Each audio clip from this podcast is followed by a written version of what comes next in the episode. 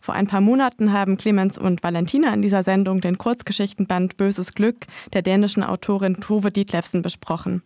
Da war ich nicht dabei, wäre es aber wirklich gerne gewesen, weil ich die sogenannte Kopenhagen-Trilogie regelrecht verschlungen habe. Das sind drei ganz schmale Bände mit den Titeln Kindheit, Jugend und Abhängigkeit, in denen Dietlefsen in den späten 60ern auf wichtige Stationen ihres Lebens als Schriftstellerin zurückblickte.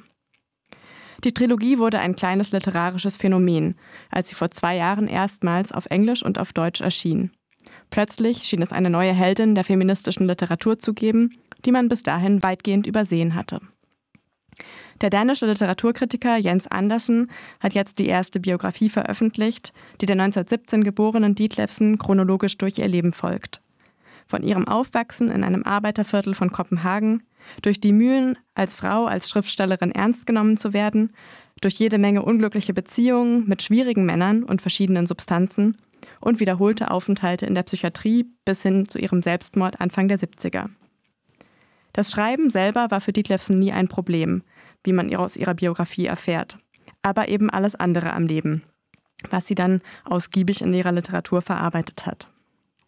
Es gelingt Andersen gut herauszuarbeiten, die Konflikte, die vor allem daran liegen, dass Dietlefsen ganz normale Dinge, aber eben alles auf einmal wollte. Eine Karriere als Schriftstellerin, eine erfüllte Beziehung, eine Familie oder wenigstens ein Kind. Das gleichzeitig zu wollen, war mit bürgerlichen Vorstellungen ebenso wenig kompatibel wie mit Forderungen der feministischen Bewegung seit den 60ern, mit der Dietlefsen sich dann auch anlegte. Sie ist weder in ihren eigenen Büchern noch in dem Buch von Jens Andersen immer eine sympathische Figur, aber über Tove Dietlefsen schreiben ist noch aus einem anderen Grund keine einfache Aufgabe. Das liegt daran, dass sie selbst überaus viel über ihr Leben geschrieben hat. Mal in leicht verfremdeter Form, mal so, dass sie selbst, ihre Männer und ihre Schriftstellerkollegen leicht zu erkennen waren.